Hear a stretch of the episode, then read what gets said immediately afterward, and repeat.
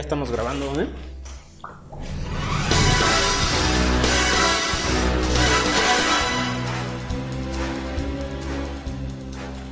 Muy buenos días, tardes o noches, dependiendo del momento y hora en que nos escuchen. Godines del mundo, les doy la bienvenida a este su podcast, La Oficina de Asuntos sin Importancia, y me presento, soy Emanuel Ibarra y emparedado por mis compañeros de oficina, el señor emparedado. Sí, estoy así como sandwichito. Soy el sandwichito. El señor Eh, Heriberto López, con ustedes muy buenos días, tardes o noches. Y yo soy Oliver Pérez. ¿Qué tal? con toda la actitud de, De lunes. de lunes. Pues aquí empezando con un- una noticia bastante friqueante. Hoy en la mañana nos dimos cuenta que cayó un meteorito en Uruapan. Él no sabe de qué estás hablando. ¿Y qué estás hablando? Pero ¿sabes qué? La verdad es que eh, yo no he visto la noticia en otro lado, entonces no sé si... si Duda de la veracidad sí, de ese noticiero Sí, de, sí. América Latina. Sí, sí, esos muchachos siempre traen algo... Pues es que lo buscan en deforma, güey. Entonces, Eh, no, y luego el video se ve bastante apantallante. Como para que no haya pasado. ¿Esto es del 2019? ¿Es en serio? Es en mayo del Me, 2019. me han timado ¿Ves cómo te engañaron? hoy. Te timaron. Pero gacho. embarajiñaron. Me embarajiñaron feamente. el- la- ya sabe la culpable que nos, nos está escuchando seguramente. Que nos hizo ver como unos palurdos creídos. Como Homero. Debía de haber parecido un idiota, ¿por qué nadie me lo dijo? Pero bueno, sirvió para reírnos un, un ratito. Y pues antes que nada, empezar con las famosísimas efemérides de este ah, yo tengo, tengo una muy buena. Tomar distancia por tiempos. No, no.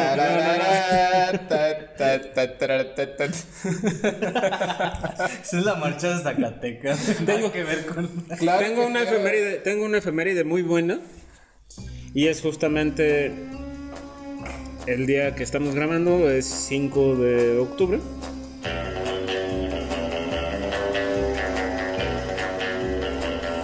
Y es nada más y nada menos que el día de- del que yo pudiera catalogar como mi superhéroe favorito. Si es que lo puedo llamar un superhéroe, ahorita nos vamos a echar tal vez un round al respecto de eso. James Bond. Uh, mira, El día de James Bond, 5 de octubre. Eso es lo primero que tengo que decir. Y ni siquiera les voy a tomar en cuenta lo que me estén diciendo. Entonces, voy a, de voy saltar al que sigue. Porque también es importante. Este fue del día de ayer. Y también es de las cosas más importantes que, que le puede pasar a Kevin en la vida. El día del rol de canela, 4 de octubre. siempre y cuando lo tenga pasas, apoyo la moción. Sí. El rol de canelas debe de llevar pasas. Si no, no. No, sería- muchacho, es. Tiene que llevar canela. Debe de llevar canela. Si no, no sería rol de Si no, canela. sería rol de pasas. Exactamente, no puedes alegar eso de las pasas. Rol de pasas.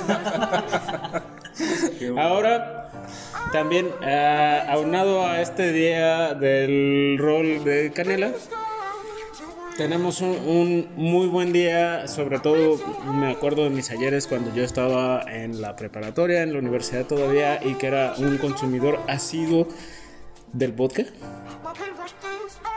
Entonces, 4 de octubre, día del vodka. ¿Sabes qué entendí en la enfermería? Día de los barcos en botellas de vodka. Ah, es que también, también eso lo tenemos. Echándose un bot. También eso lo tenemos que decir. El 4 fue el día De... de los barcos que realizan en pequeñas botellas. No tienen que ser propiamente de vodka. Puede ser de cualquier bebida. De hecho, son unas botellas grandes, bastante vistosas y es bien complicado hacerlos porque se hacen con unas pincitas. Yo no Y- tengo esa paciencia, y eh, la neta. la- era lo que te iba a comentar, tener la paciencia para poderlos armar. Creo que más que el día del, del bote en botella, sería del que hace los botes en Sí, botella. la neta es que sí es como... Y aprovechando, eh, 4 de octubre todavía, Día Mundial de la Mascota. Ah, Sé que ustedes son fanáticos de los mis michis. De Michis. Y yo estoy pro- próximo a adquirir uno también, ¿Vas a adquirir entonces sí, sí, sí, ya, ya lo este, tenemos, te- ya lo tenemos hasta con nombre y aquí toda la qué cosa. bueno que, que ¿Cómo se va a mencionas Bruce. Bruce. Bruce, Como de Bruce plano, no como Bruce el de la fábrica de chocolate. O como Bruce. el de Martin. Bruce, Bruce, Bruce. Bruce. Este, Una más, Qué ñoño. que también es, es así, o sea, hoy vengo con todo el feeling ñoño. 4 de octubre, Día del Espacio 2020, porque este, este día no se celebra cada 4 de octubre, sino simplemente ahora dijeron el 4 de octubre va a ser el Día del Espacio 2020, entonces... O sea que es interesante, es la primera celebración. No, es que va a ser el único Día del Espacio 2020 Oh, porque no tenemos no, otro o Día sea, del Espacio hacer 2020. restaurar Nada más por este año y tan tan. Yo supondría que sí. O sea, que, que es por este año y que es probable que cada año digan el Día del Espacio 2021, el Día del Espacio Bueno, 2022. pero en todo caso estaría padre que dijeran el día del espacio y ya. Pero este No, se llama 2020. este se llama Día del Espacio 2020. Digo, es de las pocas cosas que, que- que podemos destacar decentemente de este año, porque este año ha sido tremendamente malo. Para todos, yo creo, considero yo. Y por último, ya para dejarlos con el 4 de octubre, el Día del Software Libre. Sí, entonces, para todos los que estamos agarrados del copete. Para todos los que estamos agarrados, agarrados del copete, y ahorita voy con eso también. Qué burro. Y que usamos, eh, lo, lo tocábamos en el podcast pasado, y que usamos eh, Adobe, y que usamos Office y todo esto, saber que existe una serie de programas que no cuestan y que a eso es a lo que se le conoce como software libre, ¿no? Las versiones que son gratuitas de otros programas, aunque normalmente pues pagando funcionan mejor las cosas. Ahora, Espérame, déjame, antes de que termines con el 4 de octubre y aquí para toda la comunidad gamer y, geek de- del mundo, también el 4 de octubre, pero del 97, falleció en un accidente automovilístico Gunpei Yokoi, que fue uno de los ingenieros que estuvo trabajando para la empresa Nintendo en la creación de las consolas portátiles, sobre todo. Y que fue el creador de, de Metroid, no sé si ustedes se acuerdan del robotcito sí, claro que sí, por ahí, supuesto. este, y ya hoy hace varios años dejó de estar con nosotros. Triste, porque la verdad sí traía muy buenas ideas respecto a los universos. Sobre esa misma línea y al mismo tiempo un poquito diferente y como una efeméride totalmente nueva. No sé si ubican ustedes a Kenzo, la marca Kenzo. Me suena, sí. No. El diseñador falleció ayer, justamente. Bien. 4, 4 de octubre de 2020. Kenzo, que es eh, como muy reconocido por sus- su alta costura y su perfumería, fue. Entonces, efeméride fresquecita, lamentable, pero ahí Pues sí, queda. Tristemente. Ahora, 5 de octubre ya les comentaba James Bond. Y con la canción de fondo, ¿no? Ahí eso, eso me lo encargo de tarea, yo mismo. ¿Ves? Ponle la canción. Ah, sí. Pero. ¿Pero qué? No, No, no, no, no, iba- voy, iba- no, voy, no voy a alegar absolutamente nada Claro de eso. que o sí, sea, vamos a alegar, Son las muchachos. películas más aburridas. No. No, ¿qué te pasa? tierra. no, no. No voy a alegar nada absolutamente y solo voy a decir que el Día Mundial de James Bond y no le voy a pedir una, una opinión. Es mi héroe y me vale. 6, 6 de octubre 2010. 10, lanzamiento de Instagram. Exactamente. ¿Cómo, cómo sabes, Kevin? Porque mandaste las efemérides podcast. Y 10 años antes, en los 90, de 10 años, años, 20 años antes, perdón. ¿Qué? En, en 1990, Sega lanza su primer consola portable, el Game Gear. Ah, ya era buenísima esa cosa, era gigantesca, era, Era- era portable, negro y era de colores y era como el tamaño de una laptop. De, de- de una notebook, más bien.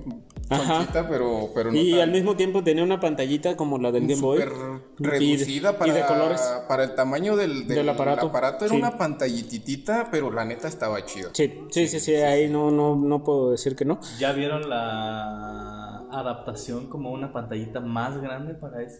Sí. Sí, Yo, yo tenía una cosa parecida, pero para el Game Boy. Ahí es después subo interesante. fotos. Ah, 6 de octubre, Día del Sombrero Loco. Vamos. Ya, ya te Eh, veo no mañana ustedes- llegando acá con tu sombrero de. No, lo que no sabe la gente que nos escucha que ahorita traemos sombreros Sombrero. alocados. Digo, eso, esto es de esas cosas que. Eso es ok, si, si se te antoja usar un sombrero simpático, Pues úsalo. no sí, hay no, no hay problema. bronca, no es necesario que te esperes al 6 de octubre para usarlo, ¿no? Pues sí.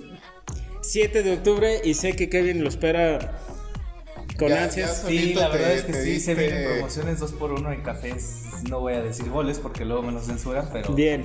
se vienen. Día del frappé, por un lado, que, que es lo que Kevin espera. Por otro lado, yo espero que a Kevin le crezcan un poquito más las entradas porque también él quiere celebrar este día como el Día de los ¿Por Calvos. qué eres así y le deseas el mal a todo lo- a la gente que, que pasa por tu, por Es tu que camino? no es que le decía el mal a nadie, pero. Le desea lo mismo que le pasó a él a, a sus 22, quedarse calvo.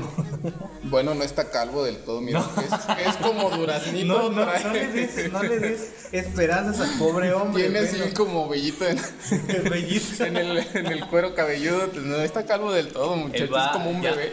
di- Dijo que no quería chistes, pero pasa que le vuelen los zapatos y de paso le den una encerada en su pelona así. Entonces es el Día del frappé por un lado, por otro lado el Día de los Calvos. La verdad es que Felicidades, Oliver. yo considero que deberíamos de tener varios días. Sí. Pues no nos vamos tan lejos. Ese es el 7, ¿verdad? Ajá. El día 8. El, día de día la- 8. El día de la visión. Vas, Kevin, ha- haz lo tuyo. No puedo ver. Sí, lamentablemente estamos bastante ciegos todos aquí en, en esta oficina. Sí, entonces eh, celebramos a oscuras el Día de la Visión. Como ve, ¿Cómo ve? chiste local No, también, muchachos. En algún momento les compartiremos esa anécdota tan graciosa. Y el mismo, el mismo 8 tenemos el Día del Pulpo, en donde también Kevin trae una serie de chistes No. alocados. ¿No traes nada? No, ok. no trae nada decente preparado porque conociéndolo. no, porque Porque entonces me brinco yo al, al siguiente día, que es el Día de los Huevos. ¿Qué quieres, Kevin? Güey, ¿Cuál es la gracia? Octubre está lleno de cosas bien bizarras, en serio. ¿Cuál es la cosa que no Día del pelón, día del ciego, día del huevo, día del pulpo. No, ahí tengo, ahí tengo que ¿Es aclarar el que justamente, justamente caíste en lo que no. No es el día del pelón, es el día de- del del calvo. Un pelón. no, No, mismo. porque ahí podemos, era como lo que comentábamos del abuelo y el adulto mayor.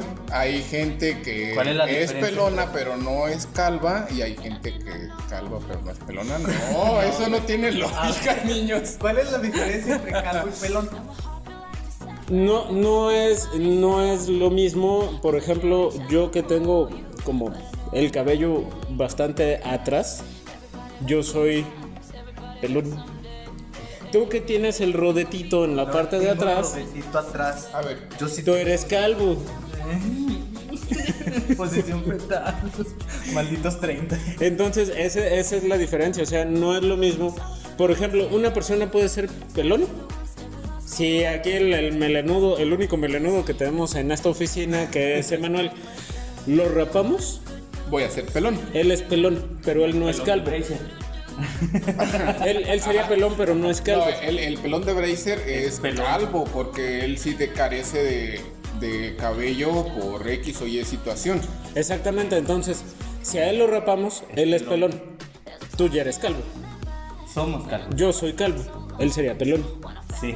Entonces Ah, esa es la diferencia, ¿no? O sea, no vamos a celebrar que este muchacho se rape para querer ser como nosotros. Ni me No raparía, así que olvídenlo muchachos. Ahora, no, no entendí la gracia, pero ¿por qué te ríes de- del Día de los es, Huevos? que, es que Es que lo dijiste demasiado bizarro. Iba a comentar algo, pero sin querer.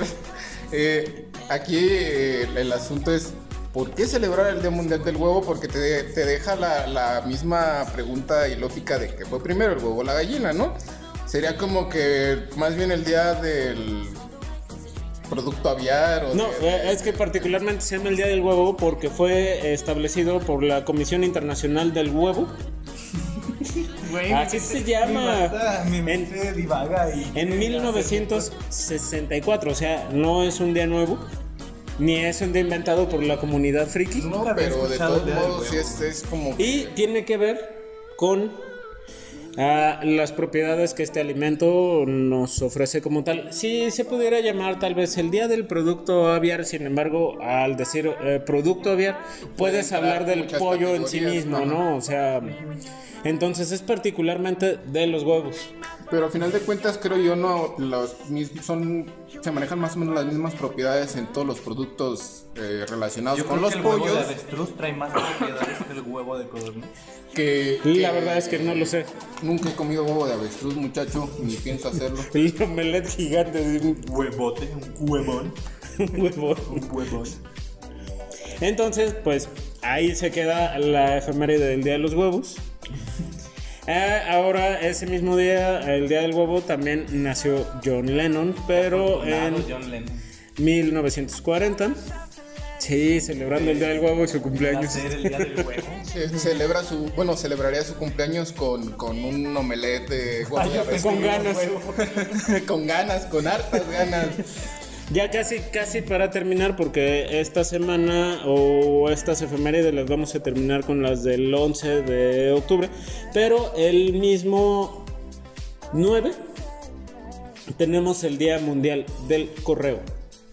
Y qué bonito y qué romántico y qué padre era el correo de aquellos entonces. Digo, todavía se sigue utilizando muy poco, pero Pues nada más para los. tenía su, te su punch bonito. Nah, ¿qué te pasa? Todavía hay mucha gente que utiliza correo. normal. Tengo que decir, tengo una amiga que está en, en Bélgica ahorita. Ya tiene mucho, ya tiene mucho tiempo viviendo allá y ocasionalmente llegan postales. Entonces digo, seguido hablamos por WhatsApp y por Facebook y por cualquier otro lugar, pero a ella se le antoja de repente mandar, Mandar postales postales. de diferentes lugares. Entonces sus postales siempre llegan con una dirección diferente. Y la neta es que está chido, ¿no? O sea, Fíjate que sí, un- el trimestre pasado que tuvimos aquí el taller de literatura, este, se hizo una dinámica muy padre donde tenías que mandar una carta a ciertas personas que quisieras que tuvieras aquí o que tuvieras lejos. Entonces sí, creo, realmente sí, me equivoqué. Están en lo correcto, por supuesto, siempre. por su pollo. Iba a hacer Porque broma, broma respecto al día de. Pues por su pollo, Por su pollo, por su huevo. Ahora ya, ya cerrando el tema de efemérides, 11 de, de octubre, y este también es de mis, de mis hits, así como el del rol de canela. Es que eres bien raro, pues, muchacho. No, el día, el día del dulce de leche. ¿Quién, ¿A quién no le gusta el dulce de leche?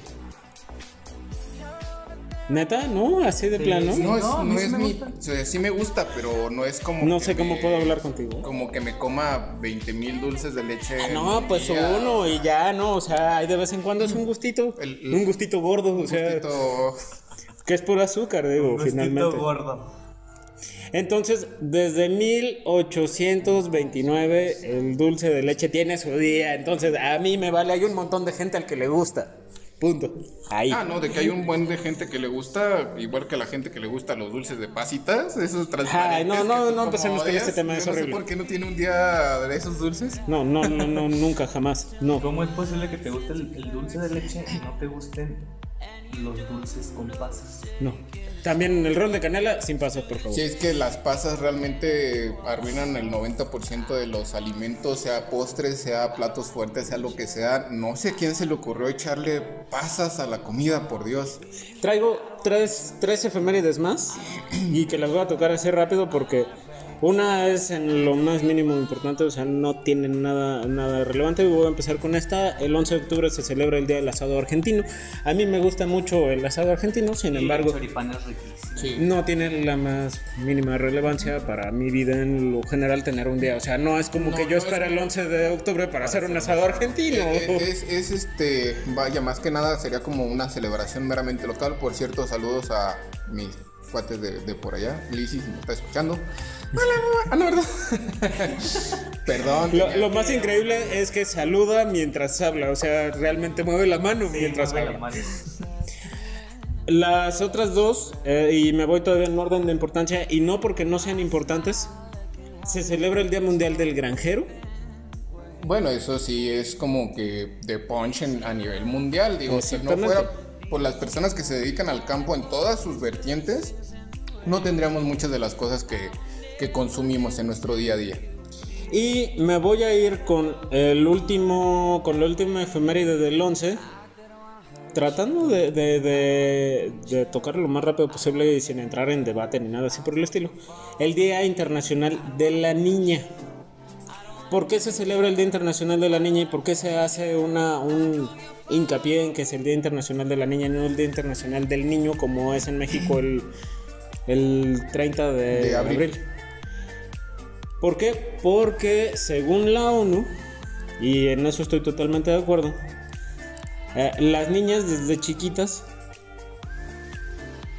sufren de algún modo eh, violencia de género y sabemos que es un tema bastante, complicado. Entonces hay que hacer hincapié en que pues hay que tratar de erradicar esta situación de la violencia de género y justamente de ahí que la ONU diga que el 11 de octubre es el Día Internacional de la Niña en pro de los derechos, en este caso de la niña, que después se, se vuelven los derechos de la mujer. Y hasta aquí las efemérides, eh, querido líder del día de hoy, Emanuel, seguimos con el tema. Y- perdón, se me fue el- la voz de, de la impresión de estas Se efemérides. También.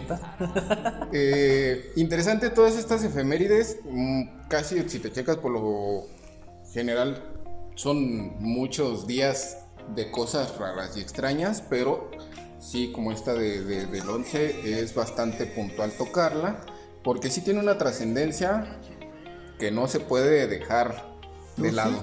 Eso del Día del Pulpo sí es como que, bueno, es como que vaya yo a celebrar disfrazándome de Cthulhu o algo por el estilo, ¿no? Yo no lo vería mal, ¿eh?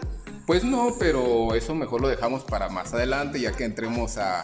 Pues A lo que es el entramos 30. en octubre y se Ya, pues bueno, sí ya sería permisivo, permitido, porque pues ya estamos en el mes más macabro del año, al menos dentro de esta latitud, porque pues Halloween, festividades de Día de Muertos, todo ese rollo, y creo que ha sido esperado más que nada por el señor Oliver, también por mí, porque Creo que es muchas de cosas mi- de Halloween para mi casa sin ¿De qué quieres que haga? Lo que para ustedes son este ornamentos, para mí son cosas del día al día.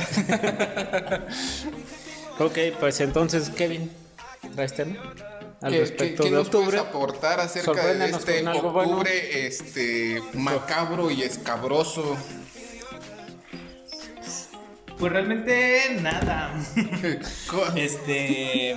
me, me Yo creo que sorprende. empezando octubre eh, habíamos planteado traer unos temitas por ahí de pelis favoritas, pelis no favoritas y cosas bizarras de octubre. No sé cómo vean ustedes. Me, me sorprende aquí Kevin porque siempre dice, no traigo nada y de Y pronto, pom, pom, pom, pom. O Te, sea, te lo deja caer ma- completo. no, no, La verdad saca es el que- tema a relucir. Sí.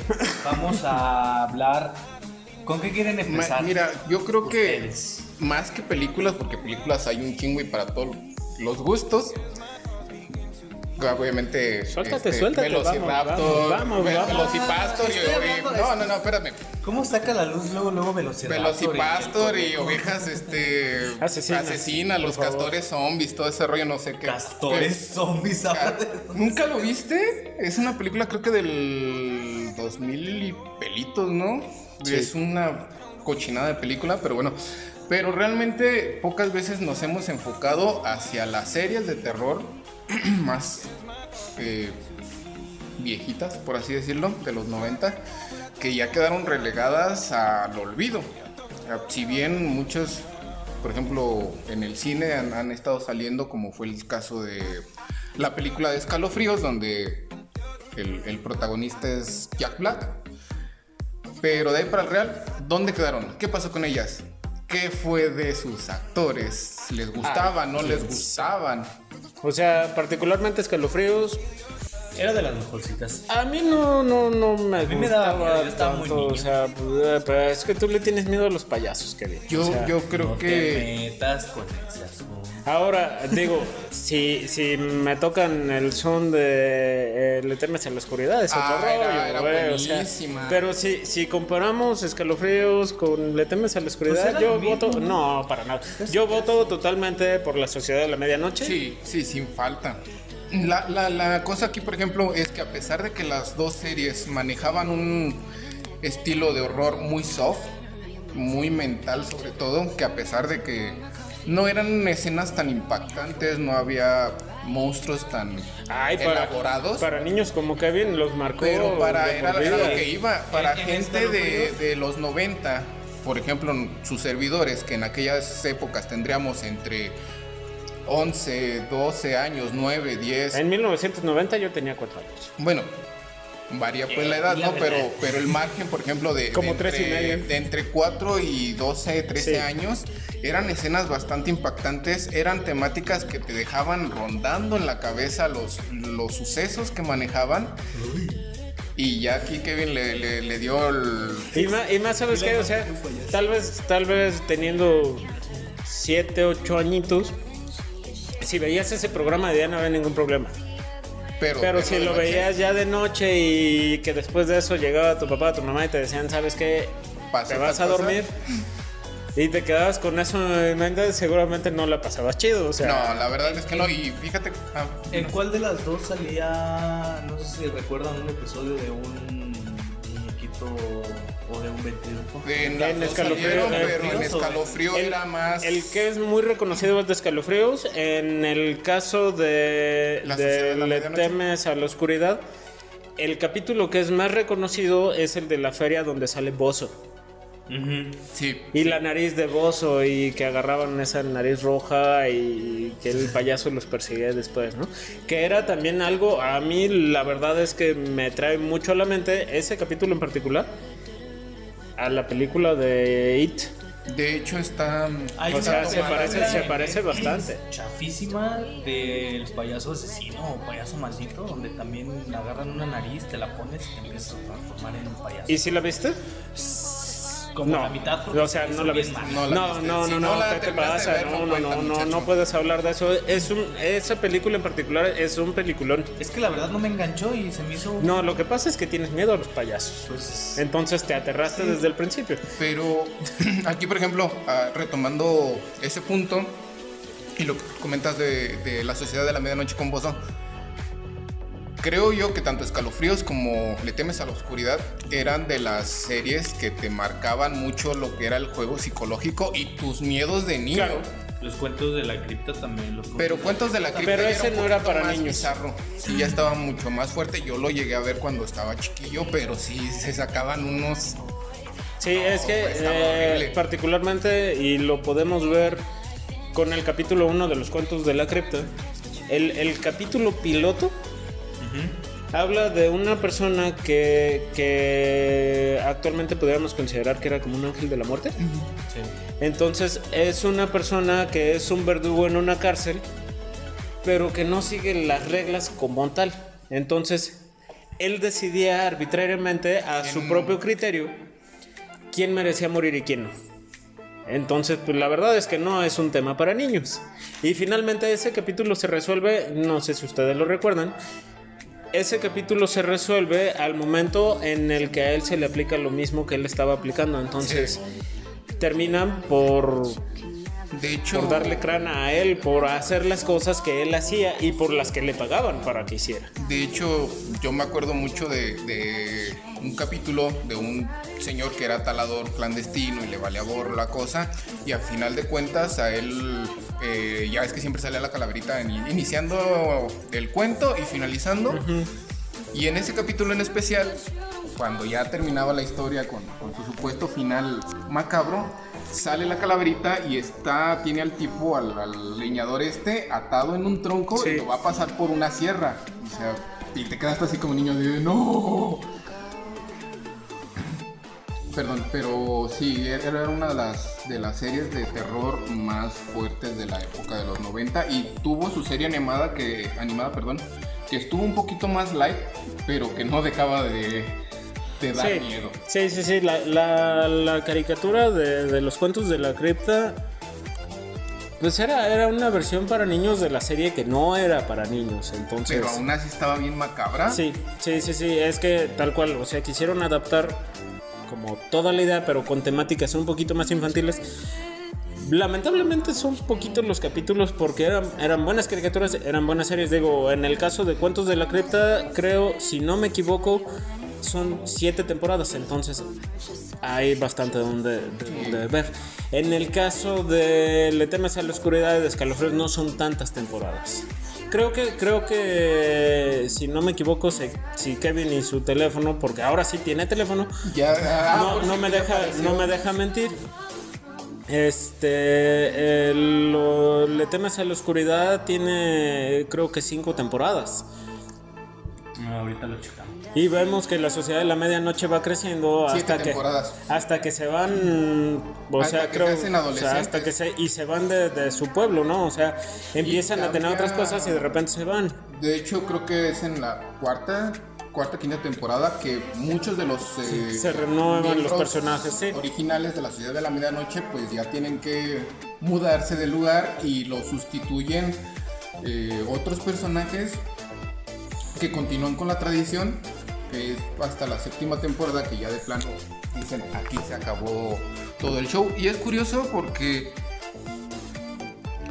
a pesar de que muchas series noventeras te marcaron mucho del crecimiento de sus actores dentro del mismo eh, tema de la, de la trama, la Sociedad de la Medianoche tal cual te muestra cómo fueron creciendo estos muchachitos, cómo se, se fueron haciendo más pros, porque quieras que no, esa serie fue la catapulta de muchos para volverse más...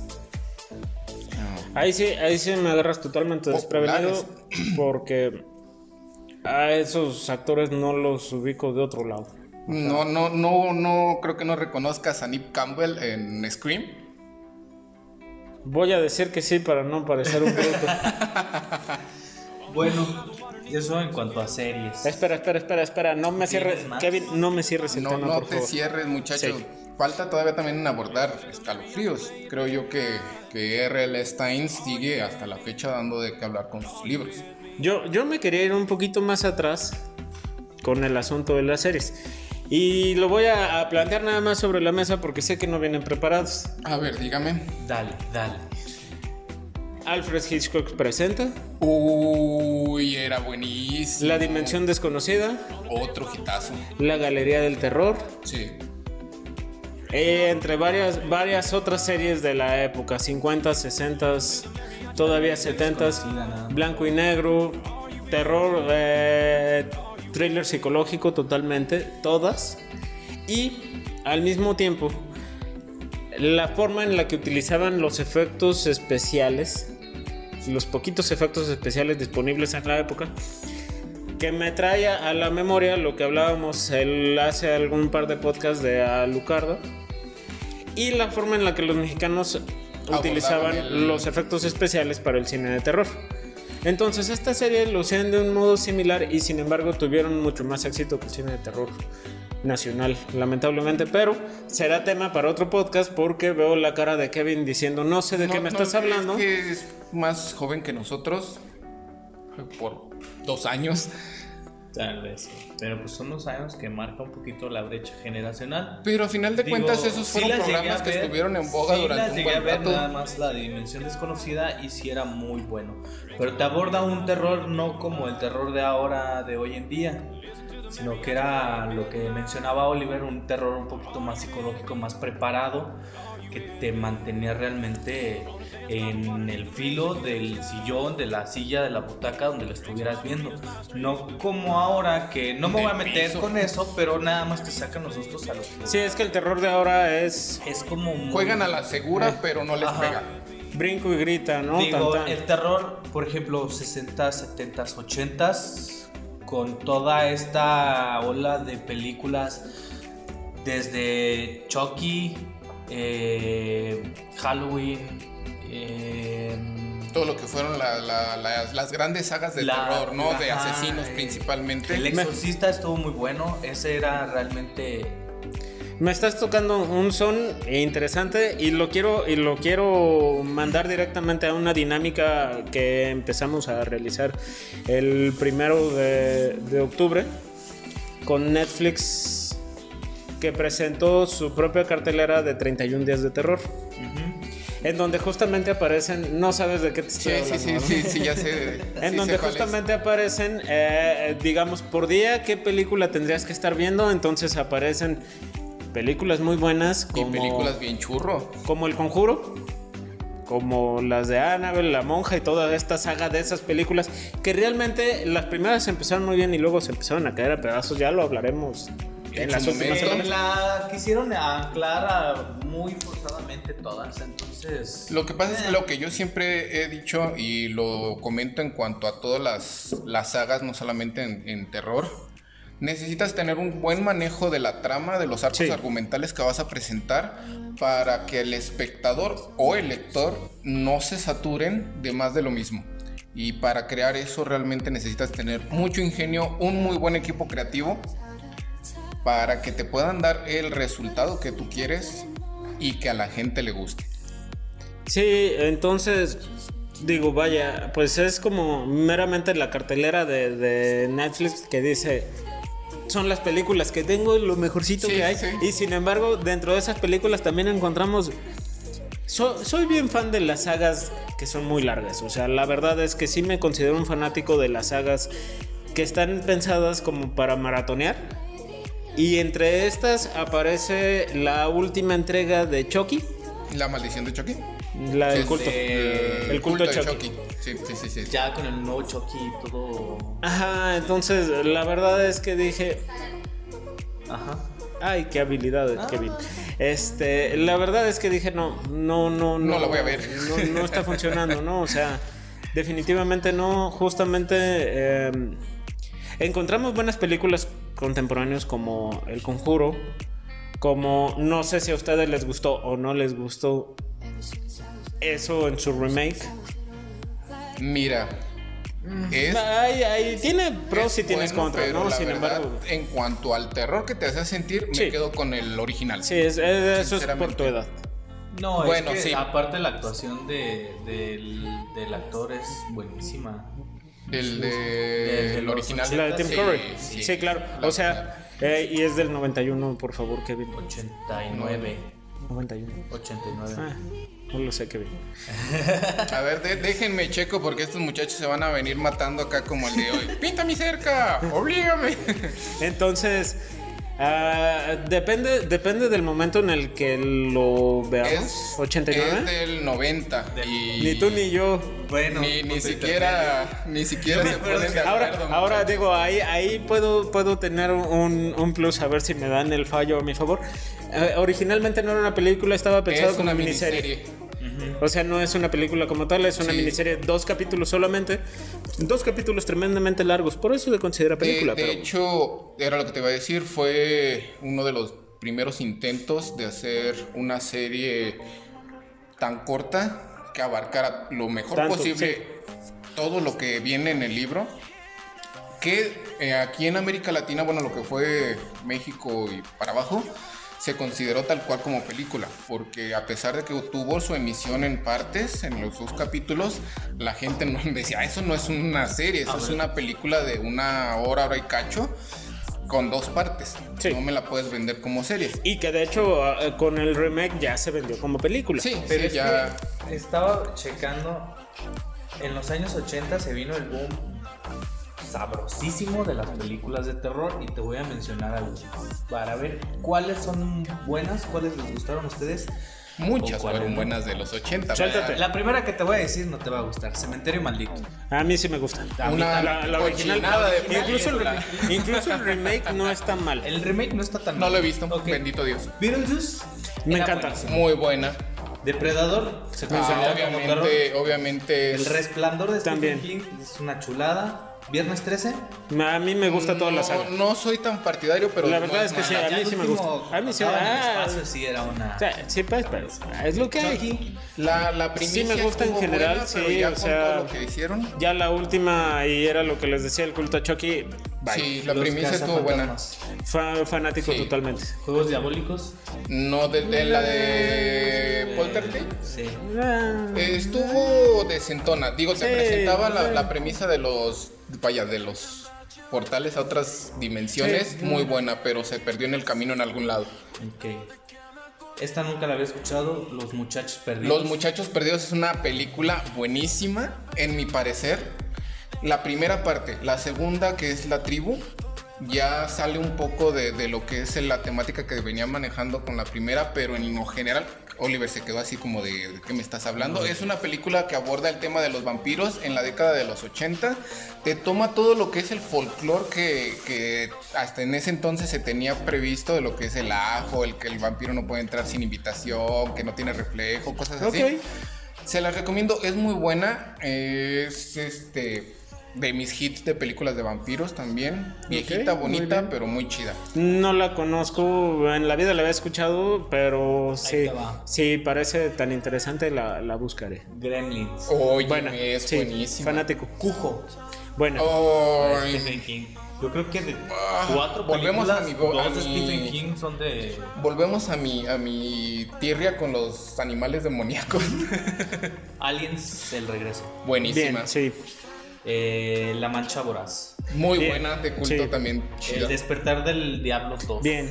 Toda la saga del despertar El del diablo. maleficio. Ah, ¿Cuál es esa? Yo la confundía con la maldi con la de la maldición, pero no, no, no es este. Me imagino que debe de ser. Es la de la. Ah. donde salen los niños estos que les brillan los. Ah, sí, buenísima, ¿cómo no? Sí, sí, sí, claro. Un hombre Lobo en París. lobo americano en París. No soy No fanático. está buena, No, pero tampoco. tampoco es como que. De esta dominguerona. Tiburón, Fanático, donde totalmente. el terror ni siquiera no Ni era siquiera es necesario terror. presentarte al protagonista Con la pura musiquita ya te ponías tú así de. De hecho, de hecho, ahí como justamente lo que estás mencionando no era necesario mostrarlo. La editora de la, pues, sí, la, la jefa de edición de esa película recortó cuadros de, de las escenas en donde aparecía el tiburón porque ella consideraba que era más impactante nada más. que era más impactante que te lo mostraran así de, de golpe y tan tan Pues es que realmente era a que verlo, te lo a que te lo presentaban completo, sí, ti. entonces la- las poquitas ocasiones que aparece completo es como un flashazo nada más, Sí. ¿no? Y justamente es eso lo que te causa que estés tan a la expectativa todo el tiempo. Es muy buena, yo soy fanático. Ok, la niebla. Buena, No tanto, pero ¿por qué eres así? es que vuelvo a lo mismo. Eres una persona horrible. Eh, la, la premisa está chida, una niebla que enreda monstruos o seres Ajá. sobrenaturales o veto a saber qué onda y te deja con más preguntas que A respuestas. ver, aquí traigo un tema. Dígame. Santa Sangre es de Jodorowsky. Es la película que te había platicado que si me buscabas este el, el video. ¿Sí es esa? La verdad, no lo sé. Bueno, la voy a, a, A ver, a tú, tú- sigue con todo eso y yo te busco el dato. Ajá. Sí. Halloween 2. Ma- yo soy fanático de la saga de Halloween, la verdad. ¿Psicosis? Es que sí, ¿cuál de psicosis? La, la saga. Aquí me, en los 80 me marca la 2. Porque Mm, viene como desde. los- 1960 con Hitchcock. Ajá, sí. Ah, no, la verdad es que no soy fanático de la 2. La 1 es una joya de- del cine de terror contemporáneo. La 2, pues sin pena ni gloria. Y ya se viene Cazador de Hombres. Nunca la vi. No, me suena. Eh, Cuerpos Invadidos. Tampoco me suena, creo que fueron de las películas de culto que God. son culto nada más en su pequeña sociedad. Sí, en su Pero fandom. fíjate que, que, como dices tú, los 80 fue un semillero de películas de, de terror en todas sus vertientes desde ¿Y de, qué año, ¿Y de qué año es Los Niños del Maíz? Los niños del Los maíz. niños del maíz. Hace tiempo, hace poquito la, la- la escuché, no me acuerdo si tú la comentaste o la escuché. Soy fanático y son un montón de películas, o sea, llegó hasta los 90. En el 84, sí, ya, ya me acordé que sí. Eh, Kevin, sí, te este, falta, o sea. Sí, sí, sí. No, no podemos, no podemos estar hablando de películas de los, de los 80 sin tocar a los niños. Sí, yo, yo te digo que la, la había este, escuchado hace algunos ayeres, pero no me Sí, acordaba si había sido tú sí, o la había por escuchado por Pues es fuera. que mira, realmente de, de, de, de este mes, esta va a ser la temática todo este mes y cosillas por ahí que se nos atraviesen, pero tenemos muchísima tela de dónde cortar, por ejemplo, ahorita estamos hablando de cine de los 70s. Entonces, de los, de los 80. Bueno, 70s, 70, 80, todo lo que fueron. eh, y las esas grandes épocas. películas de terror que, que hubo en ese entonces. Si, si te checas, y era el punto al que quería llegar hace rato, antes de que saliera el, tema que, que a qué iba los niños del maíz, por cierto. Ah, es un peliculón, solamente quería decir. Nada más- nada más lo quería Cachazo de- mencionar, de eh. señor Senil. Solamente, solamente quería decir eso, que no podemos estar hablando de cine de terror de los 80 sin, to- sin tocar la película de los, de niños, los- del los maíz. niños del maíz. Sí, claro, o eh, yo nunca vi los no recuerdo, no recuerdo haberla visto. A lo mejor y si en su momento la, la llegué a ver. no se porque puede con ustedes. De pronto se me van las cabras Es que también, por la edad. Oliver, debes de entender, ves cosas muy, muy, muy raras. Pero- Es película de culto. Pero aquí hay que, hay que retomar el punto al que iba. Es que fueron entregas. O sea, si, dices que, que no hemos visto la balántula, pues ok, te la valgo, ¿no? Nadie en su vida ha visto la balántula, Yo salvo él. Pero, Sí, la bala. pero los niños del maíz es tema, o sea, sí hay, sí hay ahí Eh, con qué.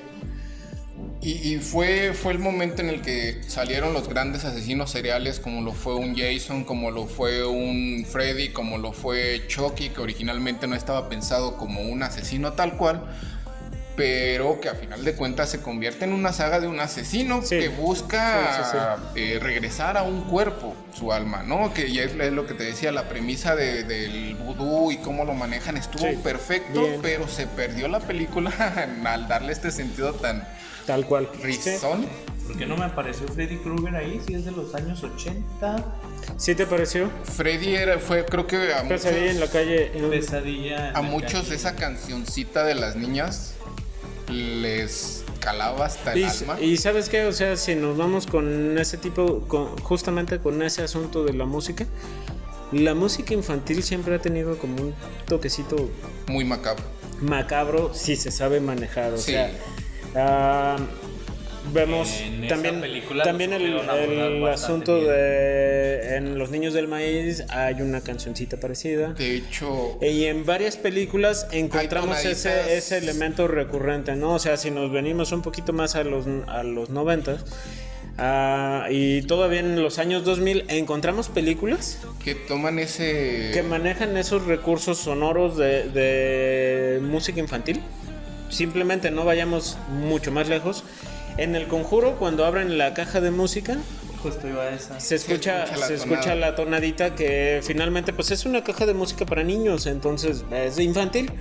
Y en ese momento sabemos que algo, algo va malo a pasar. Sí, y mira, aquí qué bueno que tocas ese tema porque me, me das chance también. De una vez me voy a aventar con mi super recomendación de la semana. Los voy a agarrar fuera de Dale, de- dale, de dale, dale, dale. Eh, justamente tratando acerca de la temática de las músicas. No la conozco, infantiles. siguiente tema. No sé. Yo sé que no la conoces. No, creo que sí la conoces. En algún momento te la, El te la mencioné. Hay una banda mexicana que utiliza justamente ese recurso de volver macabras o de sacar lo macabro de las canciones infantiles para hacer composiciones muy buenas. En su momento, con la alineación original, fue un hitazo, si bien ahorita no digo que esté mal, pero sí se ha notado un tanto el cambio. Pero bueno, sin más preámbulo, estoy hablando de una banda que se llama Maquiavelia. Está fundada en sus orígenes por un compositor mexicano llamado Platlanderos y su expareja, la señora Duan Marie, que ellos estuvieron trabajando en, el proyecto de Anavanta, pero que de pronto se les, surgió la idea de hacer esta temática de una banda que utilizara las canciones infantiles para influir miedo y sacar los miedos que tú tienes arraigados. De hecho, una de, de las canciones que a mí me, y que fue con la, la que los conocí, que me quedó marcada, se llama 1, 2, 3 Salvación. Habla del juego típico de las escondidas, pero de una forma muy, muy macabrita. Ok. La parafernalia de ellos son personajes sacados de cuentos, de la imaginación de los niños, de, de lo que tú quieras, gustes, mandes. Pero son, son muy bizarros. Si tienen la oportunidad de, de checarlo, háganlo, no se van a repetir, se van a asustar un poquito, pero se van a divertir. Ok, me parece muy bien. Haciendo caso a tu recomendación, no vamos a poner tu canción el día de hoy, vamos a poner... Vamos a poner eh, Elvis Presley como la vez pasada. No, ¿Cómo muchachos. Va- Vamos a poner una sacada del repertorio de. Y, y sé que tal vez no te guste lo que voy a decir, pero vamos a poner una canción del extraño mundo de Jack. Ah, buenísimo también. Creo que ¿Esa? Tim Burton ha logrado justamente retomar ese tema de la situación Tenemos infantil, pero darle su toque macabro. Muy bien elaborado. Eh, muy la bien verdad es que muchacho. Tenemos trabaja. casi un podcast completo para Tim Burton, me Sí. imagino, ¿no? Sí, sí, sí. Pero bueno, nos vamos a ir con la canción y regresamos ahorita en un momento.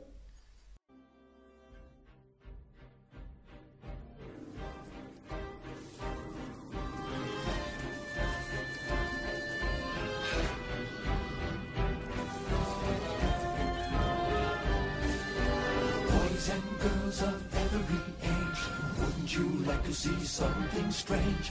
Come with us and you will see. This our town of Halloween. This is Halloween. This is Halloween. Pumpkins scream in the dead of night. This is Halloween. Everybody make a scene. Trick or treat. Tell the neighbors gonna die of fright. It's our town. Everybody scream. I am the one hiding under your bed. Teeth ground sharp and eyes glowing red. I am the one hiding under your stairs. Fingers like snakes and spiders in my hair. This is Halloween, this is Halloween, Halloween, Halloween, Halloween, Halloween. In this town we call home, everyone hail to the pumpkin song. In this town, don't we love it now? Everybody's waiting for the next surprise. Down that corner and hiding in the trash can, something's waiting at a punch and pound. Three, this is Halloween. Red and black. And slimy green. Aren't you scared? Well, that's just fine. Say it once, say it twice. Take a chance and roll the dice. Ride with the moon in the dead of night. Everybody scream! Everybody scream! In our town of Hollow. I am the clown with the tearaway face. Here in a flash and gone than trace.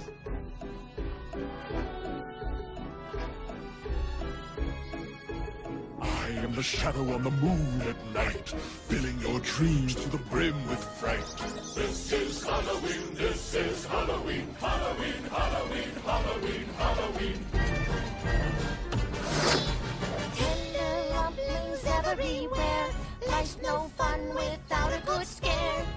Our job But we're not mean in our town of Halloween. in this town. Don't we love it now? Everyone's waiting for the next surprise. Skeleton Jack might catch you in the back and scream like a banshee, make you jump out of your skin. This is Halloween, everybody scream. Won't you please make way for a very special guy?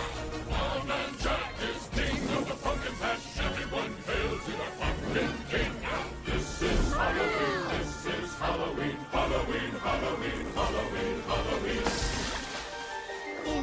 town we call home.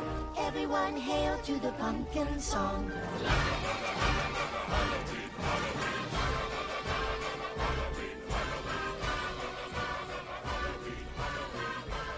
Haz lo tuyo, Kevin. No, dale. Bueno, pero Bueno, ya regresamos con la canción. Ya, ya, ya se acabó este asunto. Am, ok, yo traigo una recomendación y una anti-recomendación que quieren de Lo que gustes, peli, libro. Peli. Ah, ¿Tú también? No, no, no. peli. No hay, no hay bronca. Ponemos ambas y no recomiendo. La verdad es que esta semana no traigo, no traigo libro en la mochila, entonces no tengo recomendación de libro esta semana. Sería, sería una estafa recomendar algo sin haberlo leído. sin haberlo leído. Pero sí traigo recomendación de película. Y quiero recomendar algo que se llama Historias de Fantasmas. Película de Amazon Prime. Son tres historias que se unen a través de una persona que tiene un programa en donde trata de esclarecer si son o no son reales. Son tres historias de, que, que otro, otra persona, especie de como de cazafantasmas o de desmitificador, ah, no pudo esclarecer en su momento, entonces le pasa, digamos, le pasa la batuta a este nuevo personaje y este personaje trata de esclarecer o no el, Los casos que dejó Sí, los casos. el- Entonces, la verdad es que está bastante interesante. De repente se sacan dos que tres cosas de la manga y dices, ay, no, qué horror, qué mala. Ahí se está cayendo, pero de repente la retoman otra vez, ¿no? Entonces, la verdad es que está interesante, está padre y va con las temáticas de- del mes.